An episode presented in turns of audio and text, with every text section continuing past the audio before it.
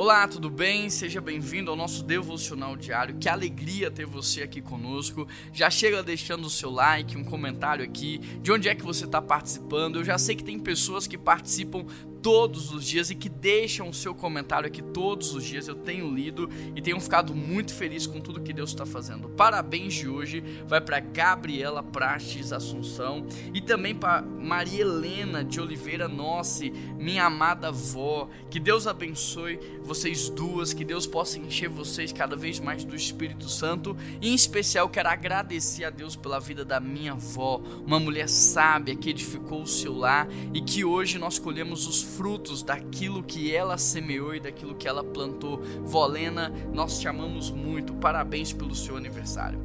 O texto de hoje está lá em Atos, capítulo 3, verso 6, e diz assim: Disse Pedro: Não tenho ouro e nem prata, mas o que tenho, isso eu te dou. Em nome de Jesus Cristo Nazareno, ande segurando pela mão direita, ajudou-se a levantar e imediatamente os pés, os tornozelos ficaram firmes, e de um salto pôs-se de pé e começou a andar. Depois entrou com eles no pátio do templo, andando, saltando e louvando a Deus. Esse texto fala aqui que Pedro, ele estava andando ali em direção ao templo, e aí uma pessoa chama a atenção dele pedindo ajuda. Uma coisa que nós já podemos aprender de imediato é a sensibilidade à necessidade dos outros, porque ele parou, ele prestou atenção, ele ouviu com atenção. E aí o moço pede para ele alguma esmola e ele diz: Olha, eu não tenho ouro e nem prata. E que bom que eles não tinham ouro e prata, porque se eles tivessem, eles teriam suprido a necessidade imediata e não a necessidade eterna. Se eles tivessem, eles teriam suprido uma necessidade que voltaria a existir e não teriam resolvido um problema por toda a eternidade. Só que hoje nós, a igreja de Jesus, infelizmente, nós não podemos mais dizer não tenho ouro e nem prata. Mas a verdade é que também, muitas vezes, não temos a mesma atenção, a mesma sensibilidade, não temos a mesma vida de oração, não temos a mesma autoridade para poder falar levanta e anda, ou para poder falar vai, a tua fé te curou. Infelizmente, por quê? Porque não temos mais o mesmo nível de relacionamento com Deus. Agora, Jesus disse que nós faríamos obras ainda maiores. E os discípulos não ficam espantados e eles também não pedem para Jesus ensiná-los a ressuscitar os mortos, a curar os enfermos, nada disso. Por quê? Porque eles entenderam que tudo o que Jesus fez foi por causa do Pai que estava com ele. Então, a única coisa que os discípulos pedem para Jesus é: ensina-nos a orar, porque eles entenderam o princípio. Se eles tiverem vida com o Pai, se eles tiverem é, relacionamento, intimidade, comunhão, então eles vão fluir no poder e na autoridade e as coisas vão acontecer.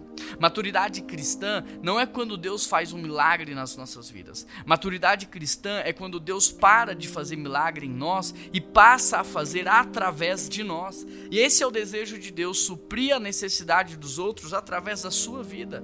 Você pode ser um milagre, você pode ser a resposta de oração da vida de alguém se você estiver sensível e se você se permitir, se deixar o Espírito Santo agir através de você. Hoje mesmo, Deus pode responder a oração de uma pessoa através da sua vida. Agora a pergunta é: será que você está sensível ou você está correndo?